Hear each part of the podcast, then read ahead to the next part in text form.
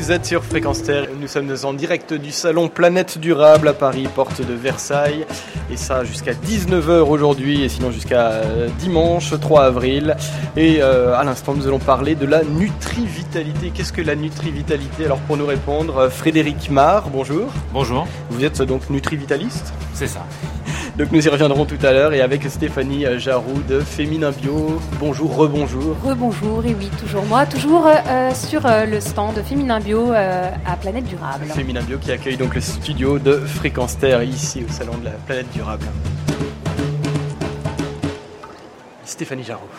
Alors Frédéric, bonjour. On a coutume en fait de vous nommer Nutri-Vitaliste. Alors derrière ce mot un petit peu complexe, qu'est-ce qui se cache, Frédéric?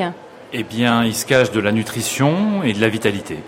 Ah, un bien beau programme. Voilà, Alors si vous développez un petit peu la nutrition et vitalité, comment on peut marier les deux, euh, les deux termes? Bah, Très facilement, puisque normalement c'est quand même l'objectif de l'alimentation, la, de la, c'est quand même de nous donner de l'énergie, du plaisir aussi, mais de l'énergie avant tout. Oui. Donc euh, moi j'ai poussé le, bouchon un petit peu loin. J'ai eu la chance, alors que certains trouvent pas 10 euh, minutes pour se préparer à manger, moi j'ai eu la chance il y a quelques années de consacrer trois ans de ma vie à faire des recherches pour euh, trouver la meilleure manière de, de m'alimenter. Euh, donc voilà, j'ai voyagé, j'ai fait une synthèse de, des meilleurs enseignements nutritionnels et culinaires. Donc je suis parti en Asie, je suis parti en, en, en, Afrique du Nord, je suis parti euh, en Inde faire de l'Ayurveda. Et ensuite j'ai fait une synthèse de tout cela. Euh, comme toute synthèse, elle est forcément pas objective.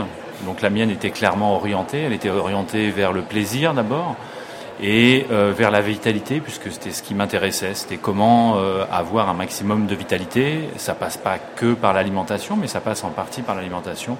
Donc voilà, j'ai fait une synthèse de ce que j'ai trouvé de plus intéressant au travers de mes voyages. Ça veut dire que la, la nourriture que, que l'on mange au quotidien n'est pas forcément euh, vitalisante, comme je ne sais pas comment on dit, mais euh... si elle l'est forcément, puisque de toute façon c'est celle qui vous permet de vous mouvoir. Après, elle l'est dans une dans différentes mesures. Elle va l'être plus ou moins. Il faut savoir que quand il y a, y a, un paradoxe, c'est que quand on, on mange pour avoir de l'énergie, et en même temps la digestion nous prend de l'énergie.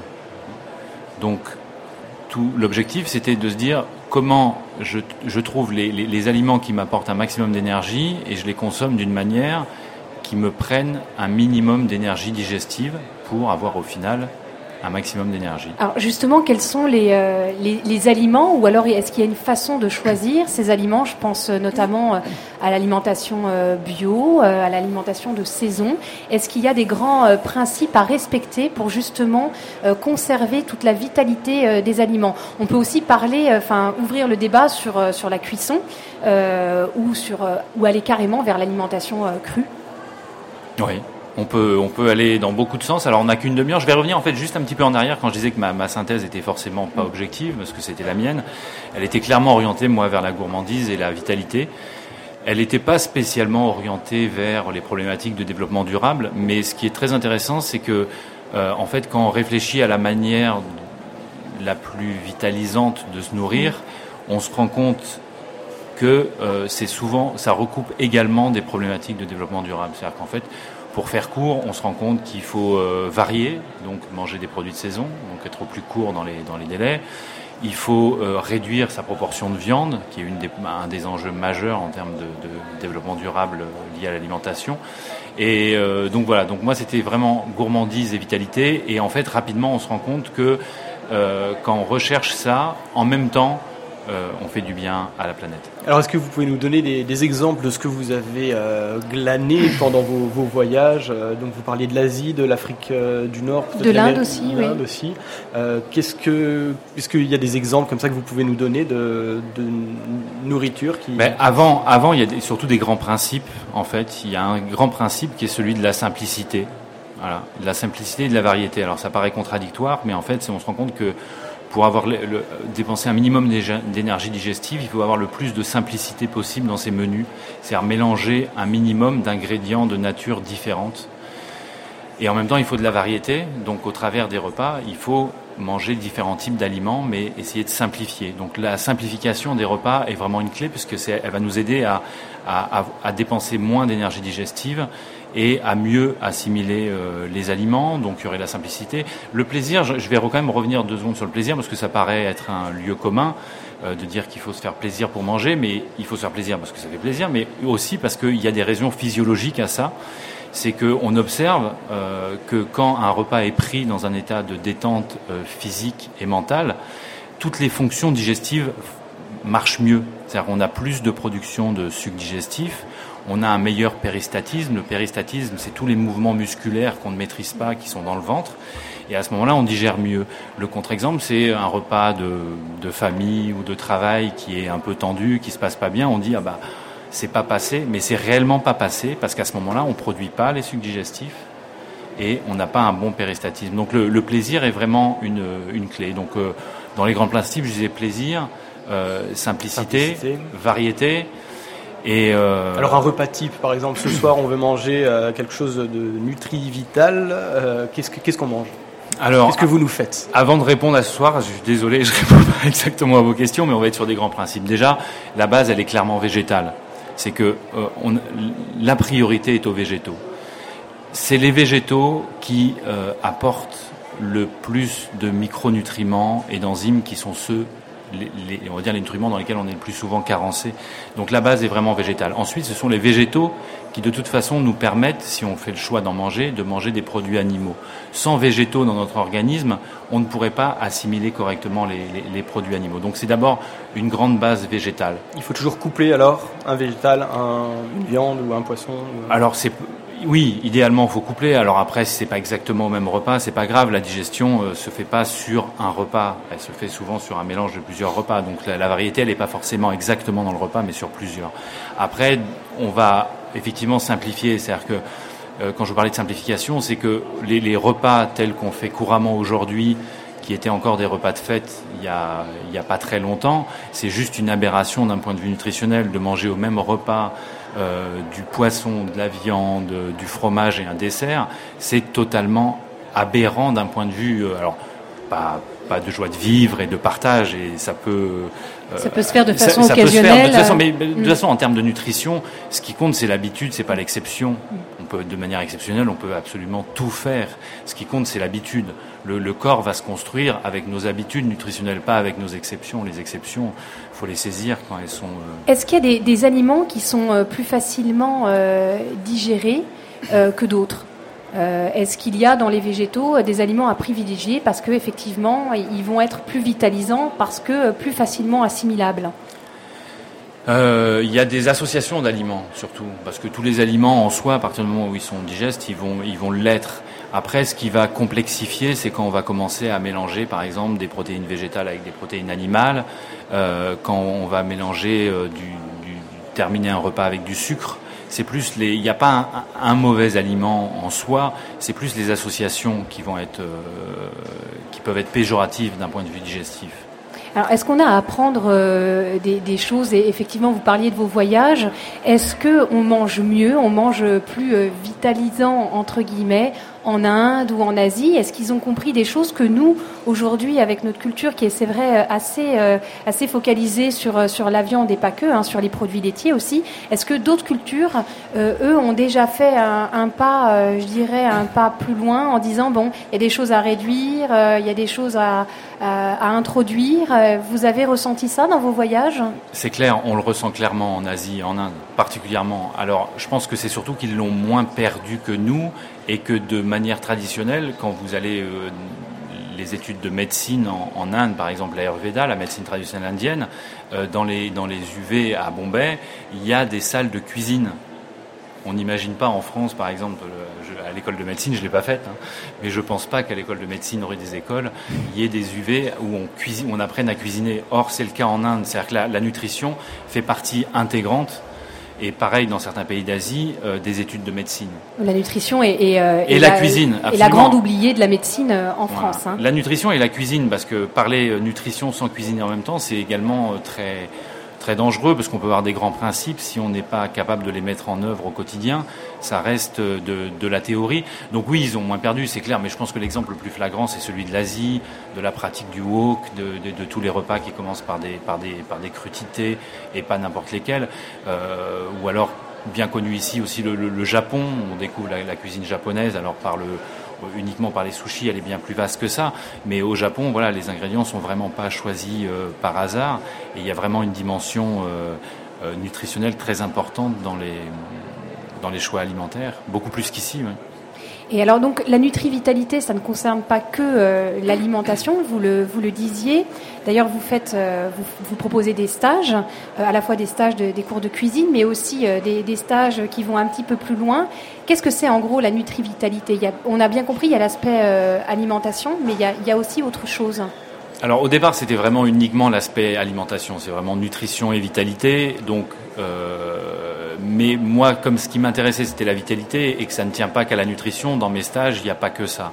Donc il y a effectivement une grande part qui est alimentaire, euh, où on va parfois pousser le bouchon un petit peu plus loin en termes de nutrition en faisant ce qu'on appelle des jeûnes verts, en buvant pendant un jour ou deux que des, euh, des jus végétaux. Pour, pour, vraiment... pour détoxiner euh, l'organisme ou Alors j'ai un peu de mal, mais c'est oui c'est ça, c'est la détox, mais j'ai un peu de mal avec ce mot qui sous-entendrait qu'on est sale, mais c'est juste de permettre à l'organisme à un moment donné de se reposer un petit peu et de se régénérer, parce que c'est ce qu'on lui permet très rarement aujourd'hui de se reposer et de se régénérer.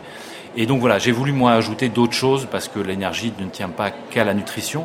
Donc effectivement, dans les stages, il y a toute une partie aussi euh, de revitalisation physique avec des techniques type yoga, mais, euh, gym douce, des choses comme ça, de relaxation, de méditation, et associé aussi à des spas et à des massages.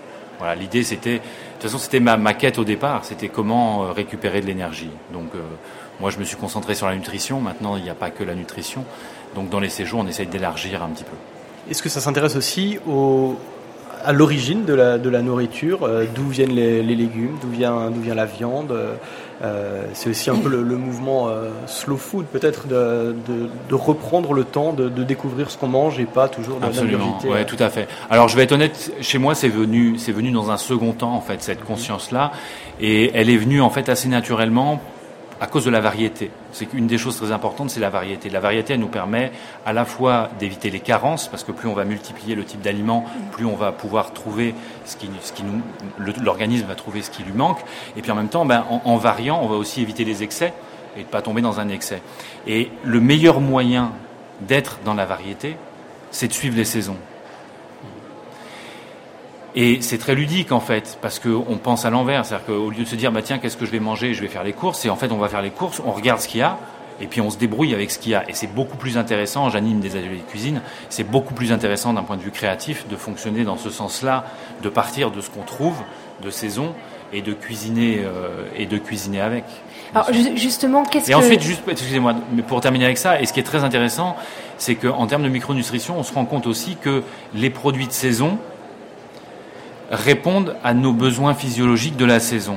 Le, je pense l'exemple le, plus facile à comprendre, c'est... Euh, la clémentine, peut-être l'hiver, hein, qui apporte euh, l'acidité dont on a besoin. Alors, la saison de la clémentine en hiver en France, je ne suis pas certain. Non, c'est vrai. Après, sur les saisons, on est, on est assez euh, faussé parce que on met même dans les catalogues. On trouve de tout tout le temps. Non, mais c'est, on parle de la saison de, dans un périmètre, on va dire, de, de 500 km pour être raisonnable. Mm. La clémentine en hiver, si, il y a peut-être, peut-être, euh, même en Espagne, elle est un peu loin. Bon, peu importe. Non, non, ce qui est intéressant, c'est que par exemple, il y a un exemple qui est assez flagrant, c'est que les, euh, les légumes et les fruits d'été sont euh, très riches en antioxydants, en vitamine A, C, E en particulier. Ben, c'est les vitamines dont on a besoin l'été pour se protéger du soleil. Les légumes d'hiver, tous les légumes racines, sont très riches en minéraux. Et c'est les minéraux dont on est le plus carencé en hiver. D'où cette vague maintenant, mais justifiée, hein, de, de, de cure minérale pendant l'hiver. Et donc voilà, ça c'est très intéressant de se rendre compte que voilà, en hiver, on a, si on consomme les légumes de saison, ils sont très riches en minéraux parce qu'ils poussent sous terre. Et en été, on a besoin de plus de vitamines antioxydantes et elles sont justement dans les fruits et les légumes d'été. Donc c'est assez magique en fait de se rendre compte qu'il y a une concordance entre nos besoins physiologiques et ce qu'on trouve à proximité. Et de la même manière qu'il y a une concordance entre ce qui nous fait du ce qui fait du bien au corps, c'est également de manière si on l'élargit à un système alimentaire, ce qui fait du bien à la planète finalement rien n'est un hasard et, euh, on doit respecter, effectivement, on doit écouter son, son corps euh, et, effectivement se nourrir en conséquence. Qu'est-ce que viennent chercher euh, en fait les gens qui viennent à vos ateliers de cuisine?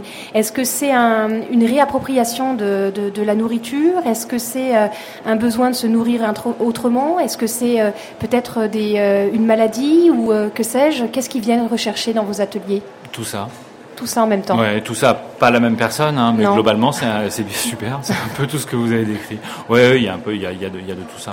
Il y a tout ça. Et est-ce qu'aujourd'hui, vous pensez qu'avec le, le, le, les activités euh, que nous avons, euh, c'est-à-dire le travail, la famille, le temps passé dans les transports, est-ce que vous pensez qu'il est facile euh, de se nourrir correctement, que c'est facile de cuisiner sainement pour toute la famille? Parce que c'est un grand défi aussi pour, euh, pour les, mamans et puis les papas, bien sûr, qui, qui font la cuisine et qui ont aussi une activité professionnelle.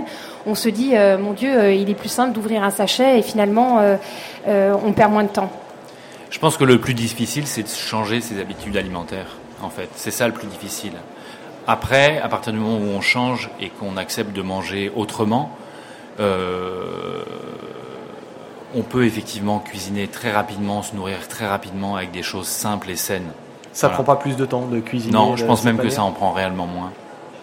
Mais ça, nécessite de, manger autrement. Moi, mes repas sont effectivement très simples. Les enfants, euh, ça arrive très couramment que pour gagner du temps, voilà, ils épluchent des, légumes et qu'ils les mangent dans la chambre euh, avant, de, avant de passer à table, et que le repas soit composé d'un plat euh, simple, en, quantité, mais simple. Alors justement, qu'est-ce que vous mangez, Frédéric? Ah, Moi, je mange de tout déjà. Je mange absolument de tout. Euh, qu'est-ce que c'est difficile. C'est quoi votre C'est quoi un, de vos plats, une de vos une de vos recettes fétiches que vous faites euh, volontiers quand vous avez des, des invités ou, euh, ou, quand vous avez votre enfant Qu'est-ce que qu'est-ce que vous préparez Non, c'est terrible. Ce que je veux dire, c'est que moi, j'ai pas de recette fétiche et parce que ça m'ennuie de refaire les mêmes choses. Donc, je passe mon temps en fait à changer tout le temps. Donc, c'est assez difficile. Alors, qu'est-ce que vous de répondre à ça. pour nous faire découvrir ce que vous ce que vous proposez, la Nutri-Vitalité Sur un repas. Alors, je je sais pas. Je vais réfléchir. Je vais vous répondre. En fait, avant de venir, j'étais en train de préparer un petit peu le le, menu du séjour, puisque je, je, j'ai un séjour qui commence demain. Euh, sachant que c'est toujours point d'interrogation aussi en fonction du marché. Mais bon, j'arrive à peu près à imaginer ce que je vais trouver.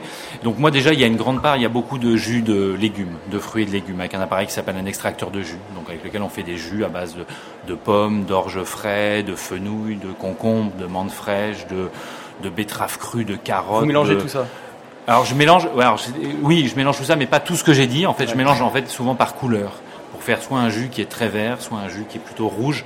Donc on fait attention aussi aux couleurs.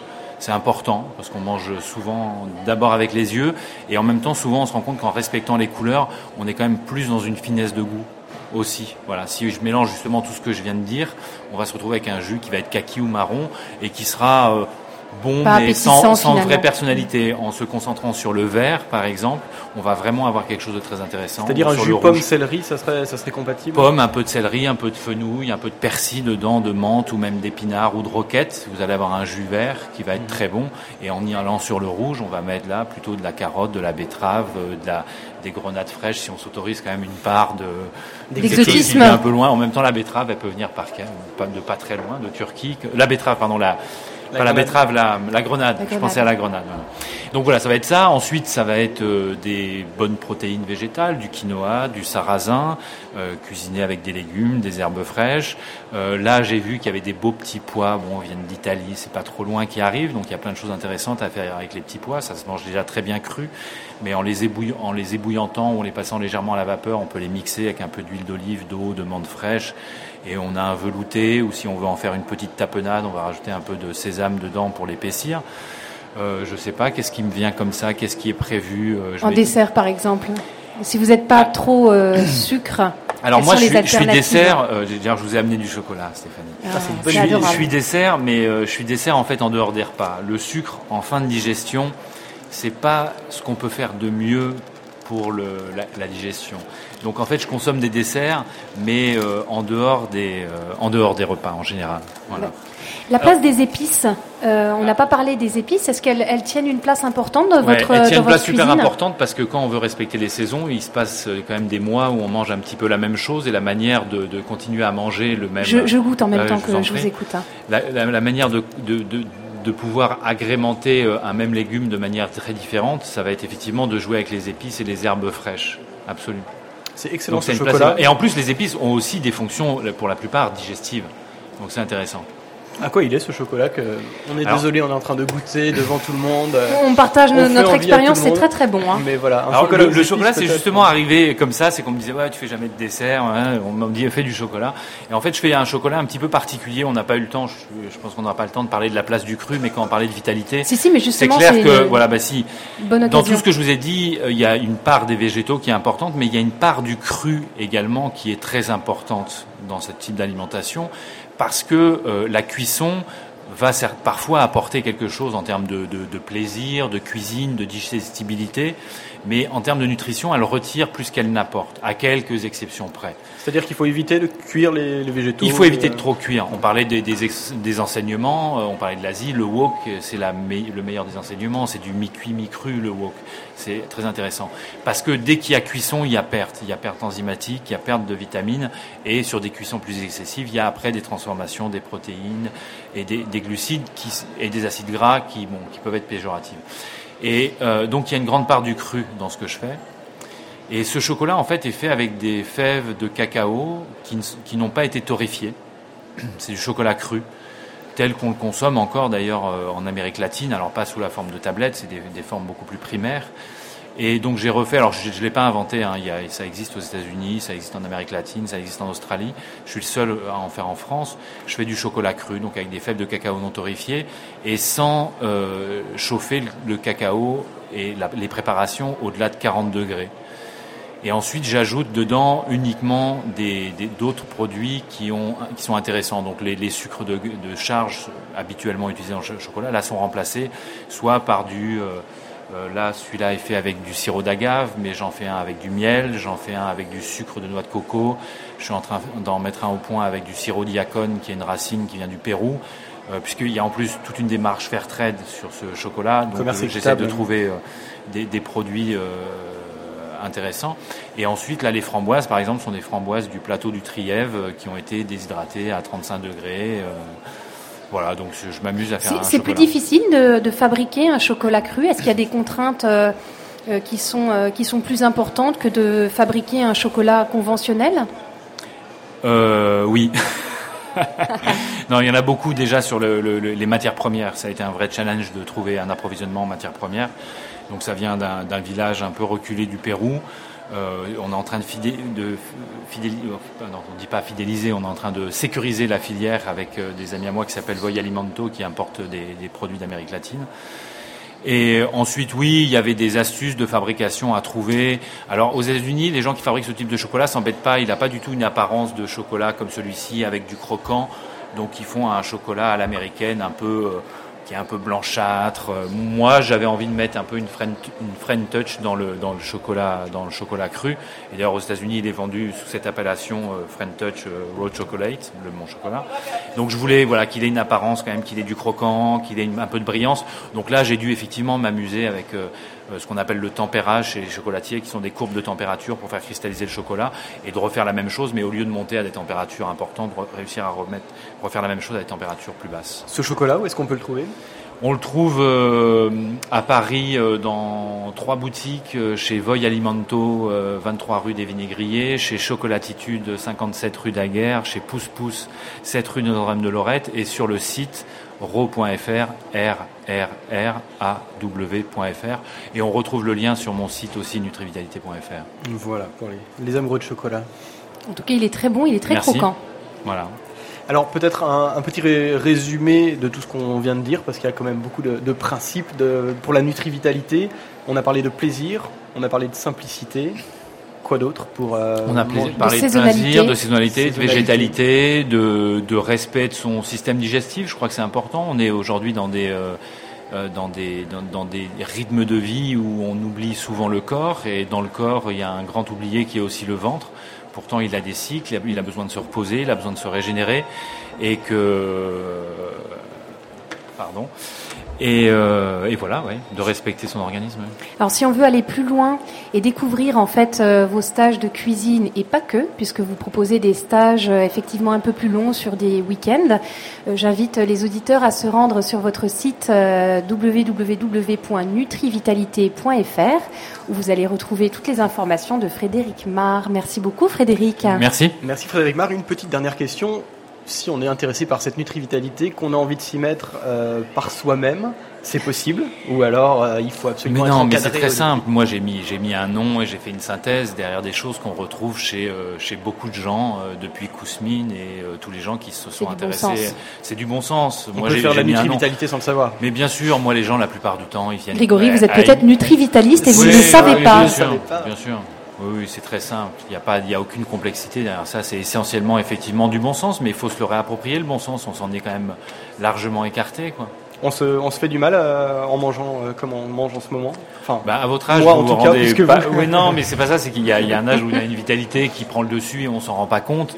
À 25 ans, on se pose pas toutes ces questions. À 35, on commence à s'en poser et euh, à 40 euh, un peu plus et à 50 encore plus parce que voilà il faut compenser on a une perte de vitalité et il faut la compenser donc on va le payer après si on, on prend pas soin de oh, le payer j'aime pas ce mot là c'est juste que je trouve qu'il y a plein de choses à faire dans la vie et que c'est dommage de se priver d'une vitalité que peut nous apporter l'alimentation alors si vous voulez tout savoir sur la nutrivitalité, je, je vous redonne cette adresse www.nutrivitalité.fr le site donc de, Frédéric Marc, qui fait aussi de l'excellent chocolat sur le site www.rrraw.fr.